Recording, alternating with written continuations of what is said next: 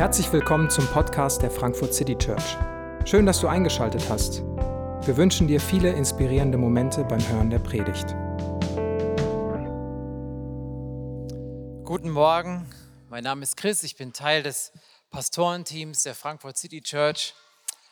Und vor beinahe elf Jahren äh, bin ich mit Laila, meiner Frau, hier nach Frankfurt gezogen, um Teil der Frankfurt City Church zu werden. Und im selben Jahr ist unser Sohn Levi geboren und zweieinhalb Jahre später unser zweiter Sohn Joshua. Und ich werde nie vergessen, wie das Gefühl war, als ich zum ersten Mal an der Kreuzung von der Friedrich-Ebert-Anlage zur Mainzer Landstraße stand und dachte, what on earth? Ähm, was mache ich hier? Hier soll ich jetzt arbeiten. Ludwigstraße 29, eingepfercht zwischen den Hells Angels gegenüber eine Drückerstube hier soll ich meine Kinder äh, großziehen. Der Lärm, diese hektischen, hin und her laufenden Massen zwischen Messe und Bahnhof. Und an meiner ersten Arbeitstage äh, weiß ich noch, wie ich Mäusekacke von den Filzen eines verstimmten Kawai-Klaviers gesaugt habe und dachte, das ist jetzt mein Arbeitswerkzeug. Das, äh, ja, hier fängst du wirklich ganz von vorne an. Ähm, das Budget für die Musikarbeit im Jahr waren 500 Euro und ich dachte, das reicht ja nicht mal für Kabel. Und die tägliche Aussicht aus dem Büro war die Rückseite des Polizeipräsidiums, von dem seit 15 Jahren gesagt wird, dass es ab abgerissen werden soll. Und jetzt sind wir umgezogen. In den neuen Büroräumen sind wir noch dabei, uns einzurichten. Noch sind nicht alle Bücherkisten ausgepackt. Wir residieren im ehrwürdigen Diakonissenhaus. Der Blick aus dem Fenster geht in eine wunderschön gepflegte Gartenanlage, eine Oase mitten in Frankfurt. Wir feiern jetzt Gottesdienst hier in dieser schönen Kirche. Wir dürfen an einem Yamaha-Flügel spielen. Und das Jahresbudget für die Technik sind 500 Euro. Und ich denke mir, das reicht doch nicht mal für Kabel. Also, aber zu den Finanzen später mehr. Und ich könnte jetzt stundenlang erzählen, was das für ein Abenteuer ist, seit zehn Jahren Teil dieser Gemeinde zu sein. Es ging durch Höhen und durch Tiefen, alles war dabei.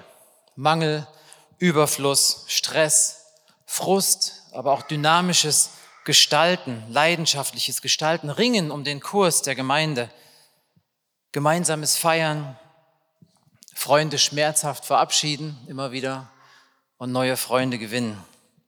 Vieles hat sich im Lauf dieser Zeit verändert. Und im Nachdenken dachte ich, der Kontrast zwischen der alten Location und der neuen macht so den, den Horizont auf dessen, was alles sich verändert haben, was sich alles verändert hat. Und auch die Spannweite unserer Erfahrungen und Gefühle in der Zeit. Und wir gehen auch alle unterschiedlich mit solchen Entwicklungen und Veränderungen um. Ja, manchen Menschen gibt es Energie, neue Impulse, kreativ zu sein. Manche brauchen das für ihr Leben. Für manche fühlt sich Veränderung aber auch bedrohlich an, verunsichert sie. Sie brauchen länger, sich auf Neues einzulassen. Manche stürmen nach vorne, andere kommen zögerlich nach. Und auch unsere Umzugsphase haben wir ganz unterschiedlich erlebt. Ich denke mal, objektiv haben wir alle lange gewusst, dass wir ein neues Zuhause brauchen. Wir wissen, dass Gemeinde ein Ort ist, wo immer noch ein Platz am Tisch der Familie frei sein muss. Und den hatten wir nicht mehr. Und dennoch hängen vielleicht einige von uns nostalgisch am alten Zuhause. Ich kann das nicht verstehen, aber es wurde mir zugetragen, dass es so ist. Manche fanden das da äh, wunderschön und man findet sein Zuhause auch irgendwann wunderschön, weil es ja Zuhause ist. Und natürlich geht auch was verloren oder tut auch was weh, wenn man so ein Stück Heimat zurücklassen muss. Und das ist ja auch ganz normal und gut. Aber bei all dieser Dynamik, ja, die notwendig ist, die er sein muss, gibt es doch auch Konstanten. Es gibt Wegweiser, es gibt Leitplanken, die uns von Anfang an durch diese Zeit navigiert haben und es auch weiterhin tun werden. Davon bin ich überzeugt. Und was, was sind diese Leitplanken? Was sind diese Konstanten? Was hat uns bis hierher gebracht? Und wenn ich auf die letzten elf Jahre zurückschaue und für Songel und Lisa sind es schon über 15 Jahre, dann wird mir mehr und mehr klar, was es nicht war. Es war nicht eine besondere Strategie. Es war auch nicht ein besonderes Modell von Gemeindegründung. Es war nicht unser Versuch, gesellschaftlich up-to-date zu sein, am Puls der Zeit zu bleiben. Es war auch nicht unsere Art zu kommunizieren, zu kontextualisieren. Es waren nicht unsere Programme und Aktionen. Es war nicht unsere Spiritualität, unsere Art, Gottesdienste zu feiern. Es war nicht die Liedauswahl. Es war nicht die Qualität der Anbetungszeiten. Es war nicht unser Vermögen. Es war nicht unsere Kreativität, unsere Man- und Women-Power oder sonst irgendetwas. All diese Dinge haben ihren Ort. Diese Dinge sind gut, richtig und wichtig und sie geben auch unserer Frankfurt City Church ihr ganz besonderes Gepräge. Und klar, wir planen, wir strukturieren, wir versuchen stets verantwortlich mit dem umzugehen, was Gott uns anvertraut hat. Wir versuchen klar zu kommunizieren. Wir versuchen Dinge zu verbessern, aber all das ist nicht das Entscheidende. All das macht uns im letzten nicht aus. Und es ist leicht, sich da zu verzetteln, den Fokus zu verlieren, sich in Aktionismus zu stürzen und bei allen Versuchen relevant zu sein, vielleicht genau das aus dem Blick zu verlieren, was Kirche, was uns im letzten ausmacht. Und hier an dieser Schwelle in ein neues Kapitel unserer Kirche lohnt es sich mal, innezuhalten und zu fragen, was war es denn? Und was soll es auch in Zukunft sein? In der Vorbereitung beim Nachdenken kam ich zurück zu den Anfängen der Apostelgeschichte, die ersten Kapitel. Der Kontext ist die Geburtsstunde von Kirche überhaupt. Jesus war gestorben, auferstanden, zurück zum Vater gegangen und er hatte seinen Jüngern zum Abschied noch eine Sache gesagt. Er hat gesagt, ihr werdet meine Zeugen sein. Ihr werdet bis in die letzten Winkel der Erde bezeugen, wer ich bin, was ich getan habe, was ihr erlebt habt. Aber erstmal bleibt in Jerusalem. Wartet noch. Wartet, bis ihr den Heiligen Geist bekommt. Bis der Heilige Geist kommt und euch erfüllt. Und die Jünger, die versammeln sich und plötzlich kommt eine Art Sturm, ein Brausen der durch diese Versammlung weht, etwas wie Feuerzungen steigt auf die Jünger nieder. Und es heißt, alle wurden mit dem Heiligen Geist erfüllt und sie begannen in fremden Sprachen zu reden. Und zufällig war gerade das jüdische Pfingstfest und Menschen aus allen Nationen der damalig bekannten Welt, fromme Juden von überall her, waren da. Und sie kriegen mit, dass da irgendwas los ist und sie strömen aus der ganzen Stadt zu dieser Versammlung hin es war irgendwie ein Durcheinander, es war verrückt. Da waren Menschen, da waren Parther, Meder, Elamiter, Leute aus Mesopotamien, Judäa, Kappadokien, Pontus, aus der Provinz Asien, Phrygien, Pamphylien, aus Ägypten, aus der Gegend von Cyrene und sogar aus Rom waren Leute dort. Und die hören alle, wie die Apostel Gott preisen, seine Taten rühmen, erzählen und alle in ihrer eigenen Sprache. Das ist dieses Pfingstwunder, eine große Verwirrung und die einen kommen aus dem Staunen nicht heraus und sagen, wie kann das denn sein, dass wir das alles hier verstehen? Wir kommen doch von überall her. Und andere sagen, die sind alle besoffen. Was soll das? Was für ein Zirkus? Und dann steht der Jünger auf, der immer als erstes redet und hält die erste Predigt. Wer ist das? Petrus. Petrus steht auf und hat einen Durchblick. Er kann die Geschehnisse einordnen. Und er sagt, Leute, hört zu, es ist neun Uhr morgens, wir sind nicht betrunken. Was hier passiert, ist die Erfüllung dessen, was die Propheten vor hunderten von Jahren angekündigt haben. Und dann spannt er einen weiten Bogen und skizziert die große Geschichte Gottes mit den Menschen. Jesus ist der verheißene Messias. Ja, er ist gestorben, aber er ist von den Toten auferweckt worden von Gott und erlebt. Und dann sagt er dies, diesen Jesus hat Gott auferweckt. Wir alle sind Zeugen dafür. Er ist in den Himmel emporgehoben um den Ehrenplatz Gottes zu Gottes rechter Seite einzunehmen. Und er hat von seinem Vater die versprochene Gabe erhalten, den Heiligen Geist. Und diesen Geist hat er nun über uns ausgegossen. Das ist das, was ihr, ihr seht und hört. Das ist, was hier passiert. Und bis ins Mark getroffen sagen die Leute, ja, was sollen wir denn jetzt machen? Und er sagt, kehrt um. Jeder von euch lasse sich taufen im Namen von Jesus Christus. Gott wird eure Sünden vergeben und ihr werdet seine Gabe, den Heiligen Geist, bekommen. Denn diese Zusage gilt euch und euren Nachkommen und darüber hinaus allen Menschen, auch in den entferntesten Ländern, allen, die der Herr, unser Gott, zu seine Gemeinde rufen wird. 3000 Leute lassen sich taufen, werden mit dem Heiligen Geist erfüllt und kehren in all diese Heimatländer zurück, aus denen sie gekommen waren. Und seither dringt diese Botschaft bis in die letzten Winkel der Erde, bis heute, bis zu uns, bis zu unserer Frankfurt City Church, bis hierher 2023. Und was ich damit sagen will, ist, wir haben unsere Gemeinschaft gar nicht uns selbst zu verdanken. Es war kein Gründungsmasterplan, der diese Gemeinde ins Leben gerufen hat, sondern wir sind, was wir sind, weil Gott diese Gemeinde wollte und weil er diese Menschen hinzugefügt hat zu unserer Gemeinschaft, die jetzt hier auch sind. Und auch wir sind gerettet worden, haben den Heiligen Geist empfangen und sind dadurch schon auch Gesandte, das alles wiederum zu bezeugen und weiterzutragen. Wir haben uns nicht gegründet und wir haben auch keine eigene Agenda. Auch die Agenda ist vorgegeben. Bezeugt, wer Christus ist. Erzählt das Evangelium weiter. Und direkt an diese Predigt kommentiert jetzt wieder Lukas, der die Apostelgeschichte schreibt, und schreibt Folgendes. Das ist der Text, den wir uns mal anschauen. Was das Leben der Christen prägte, waren die Lehre, in der die Apostel sie unterwiesen, ihr Zusammenhalt in gegenseitiger Liebe und Hilfsbereitschaft, das Mahl des Herrn und das Gebet. Jedermann in Jerusalem war von einer tiefen Ehrfurcht vor Gott ergriffen und durch die Apostel geschahen zahlreiche Wunder und viele außergewöhnliche Dinge. Alle, die an Jesus glaubten, hielten fest zusammen und teilten alles miteinander, was sie besaßen. Sie verkauften sogar Grundstücke und sonstigen Besitz und verteilten den Erlös entsprechend den jeweiligen Bedürfnissen an alle, die in Not waren. Einmütig und mit großer Treue kamen sie Tag für Tag im Tempel zusammen. Außerdem trafen sie sich täglich in ihren Häusern, um miteinander zu essen und das Mahl des Herrn zu feiern. Und ihre Zusammenkünfte waren von überschwänglicher Freude und aufrichtiger Herzlichkeit geprägt. Sie priesen Gott bei allem, was sie taten und standen beim ganzen Volk in hohem Ansehen. Und jeden Tag rettete der Herr weitere Menschen, sodass die Gemeinde immer größer wurde.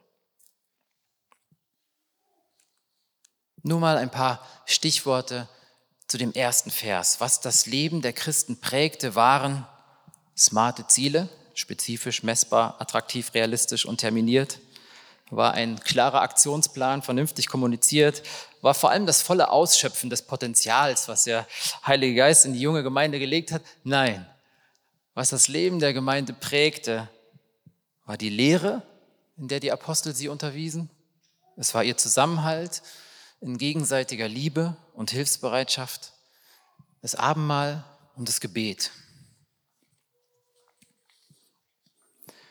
Das erste Wort, was sie prägte, ist, ist ein spannendes äh, Verb. Luther übersetzt es mit, sie blieben in. Die Christen blieben in ihrem Zeugnis für Christus. Sie blieben in, im Gebet, im Zusammenhalt, im Mahl des Herrn. Und das heißt sowas wie sich beständig widmen, sich immer wieder neu hingeben, sich weihen, sich committen, sich committen mit Haut und Haar, sich binden an, sich verpflichten. Die Christen verpflichteten sich der Lehre der Apostel, der ganzen Geschichte Gottes mit den Menschen, das, was wir bei Petrus gesagt haben, wie er das gerade einordnet, das Christusgeschehen. Das Evangelium. Sie verpflichteten sich der frohen Botschaft der unbedingten Liebe Gottes. So sehr hat Gott die Welt geliebt, dass er seinen eigenen Sohn gab, damit jeder, der an ihn glaubt, nicht verloren geht, sondern ewiges Leben hat. Aber im selben Abendzug auch kehrt um. Lasst euch versöhnen mit Gott, lebt anders. Lasst euch nicht mehr von den Werten dieser Welt prägen. Ahmt Jesus nach. Trachtet zuerst nach dem Reich Gottes. Schaut auf das, was im Reich Gottes ist, nicht so sehr auf das, was vor Augen ist. Dieses Doppelte, wir sagen diesen Satz oft seit der Gründung, in mir selbst bin ich verlorener, als ich je geglaubt hätte, aber in Christus bin ich geliebter, als ich je zu hoffen gewagt hätte. Und woher wissen wir das jetzt alles? Na, aus der Schrift, aus der Bibel. Dort ist bezeugt, was die Menschen mit Gott erlebt haben. Und dann haben es unzählige Zeuginnen und Zeugen verkündet, wiederum bis hierher. Aber ohne die Bibel wüssten wir nichts von der Geschichte Gottes. Wir wüssten nichts davon, dass er sich in Christus offenbart hat. Und ja, die Bibel muss interpretiert und ausgelegt werden und die Kirchengeschichte und manche unserer Team-Meetings zeigen, dass das nicht immer leicht ist. Aber wir sind überzeugt, dass sich hier wie nirgendwo sonst zeigt, wer Gott ist. Hier ist bezeugt, wie er sich in Christus offenbart hat und dass die Geschichte des Universums keine zufällige Geschichte, sondern Heilsgeschichte ist. Und deshalb studieren wir die Bibel. Deswegen legen wir sie aus, Sonntag für Sonntag in Predigten. Deshalb ringen wir um ein gutes Verständnis und wir vertrauen ihr. Auch wenn wir manches nicht verstehen, dann gehen wir erstmal davon aus, dass sie recht hat und nicht wir. Wir glauben, dass die Heilige Schrift unsere Konstante ist für die FCC. Wir committen uns, wir bleiben in, wir verpflichten uns, wir binden uns an die Heilige Schrift. Ja, wir geben uns Mühe, das verständlich zu machen. Verwenden moderne Bibelübersetzungen, wir reden nicht in einer verklausulierten christlichen Sprache. Wir versuchen klar auszudrücken, was wir sehen und verstehen. Und wir als Pastorenteam, wir versuchen auch euch zu helfen, die Bibel zu verstehen und in unser aller Leben hinein zu prägen. Aber wir sind in der Weise nicht was Besonderes, sondern wir sind als Frankfurt City Church eine Auslegungsgemeinschaft der Bibel.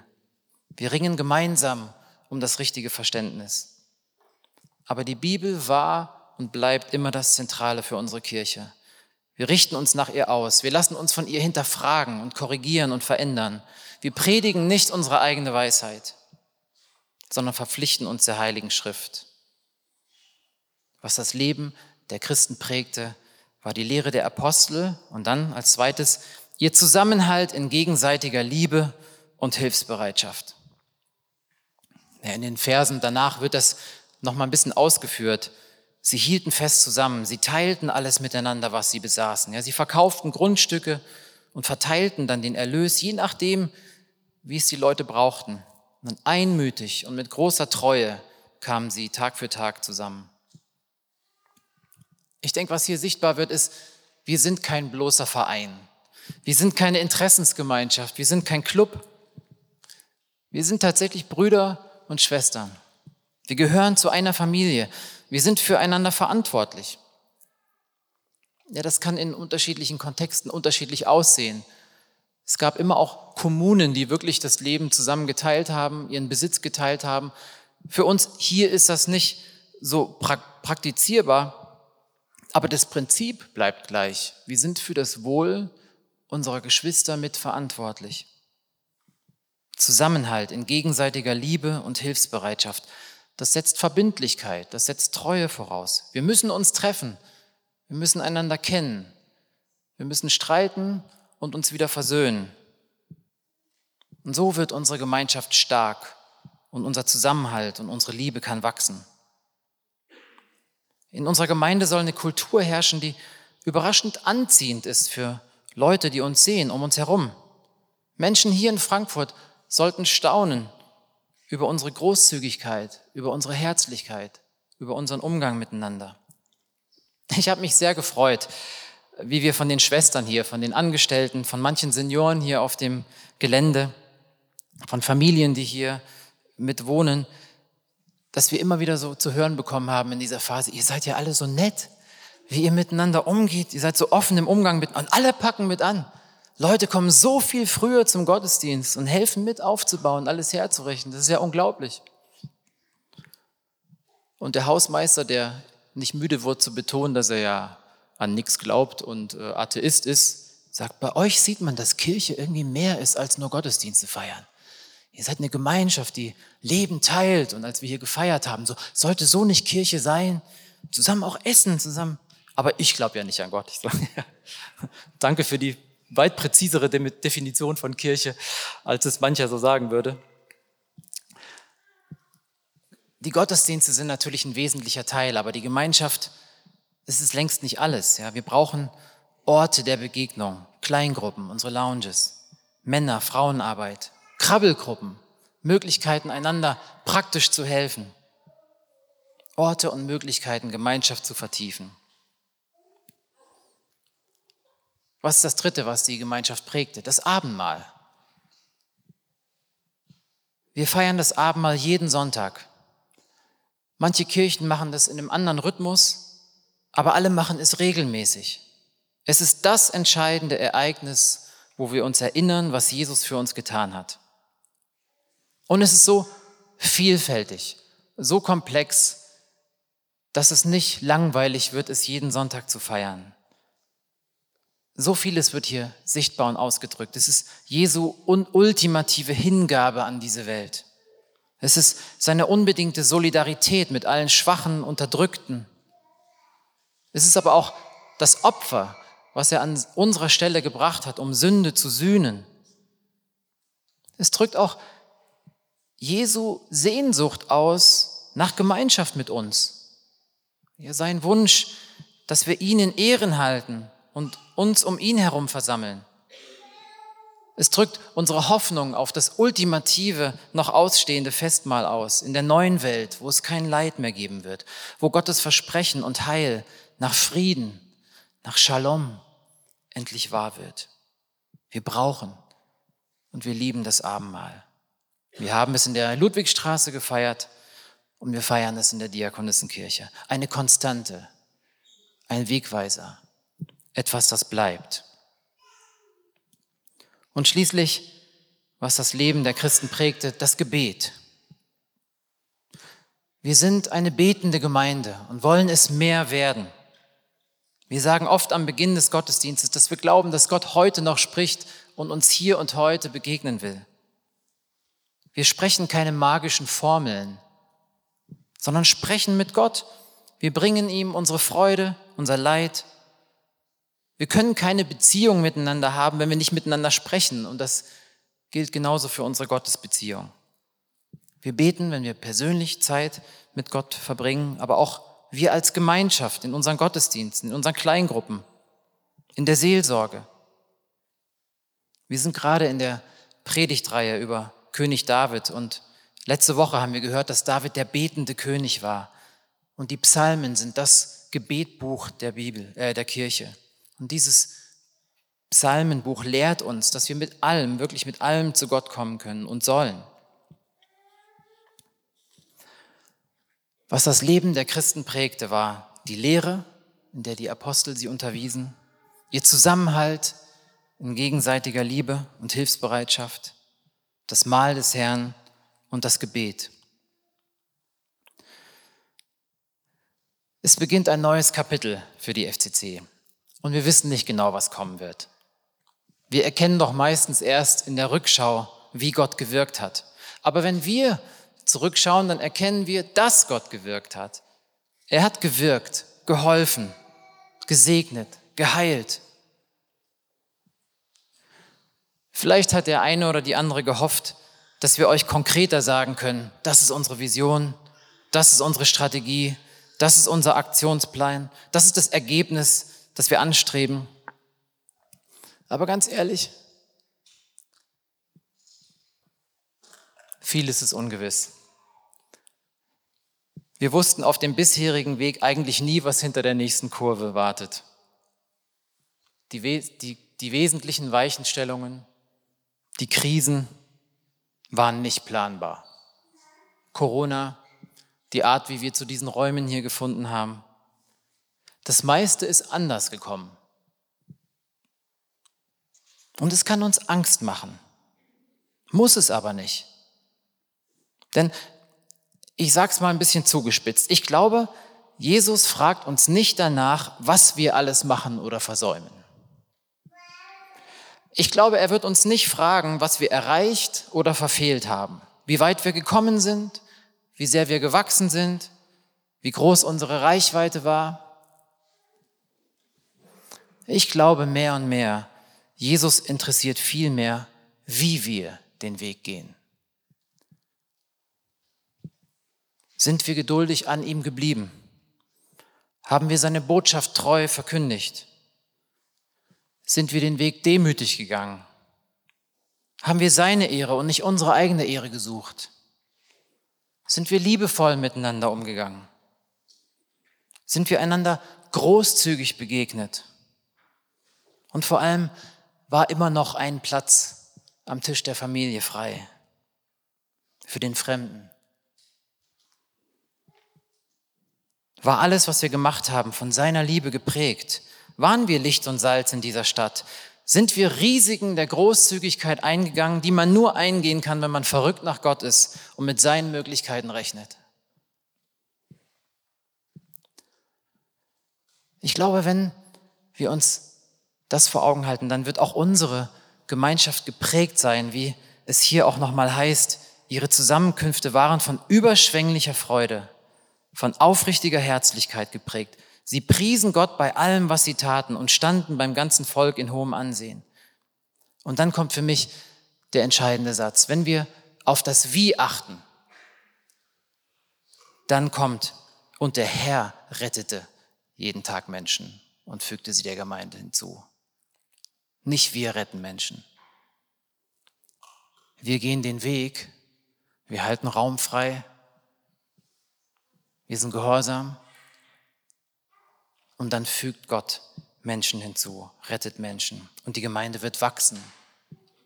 Seit ich vor über zehn Jahren an dieser Kreuzung im Bahnhofsviertel stand, überfordert mit vielen offenen Fragen und Zweifeln, hat mich aber auch diese Intuition und diese Sehnsucht und Hoffnung nie losgelassen, dass die FCC so ein Ort ist. So ein Ort, an dem wir erfahren können, was Kirche ist, was Familie ist. Wir können dafür sorgen, dass immer noch ein weiterer Platz am Tisch frei ist. Und Gott wird uns die Person schicken, eine nach der anderen. Lass uns darauf acht haben, wie wir den Weg gemeinsam gehen. Und dann wird auch klar werden, was an jedem Tag zu tun ist. Amen.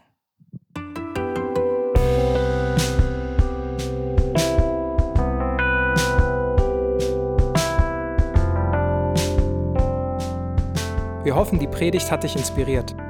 Wenn du uns kennenlernen möchtest, dann schau einfach mal auf unsere Homepage www.frankfurtcitychurch.de oder besuch uns in unseren Gottesdiensten. Bis dann!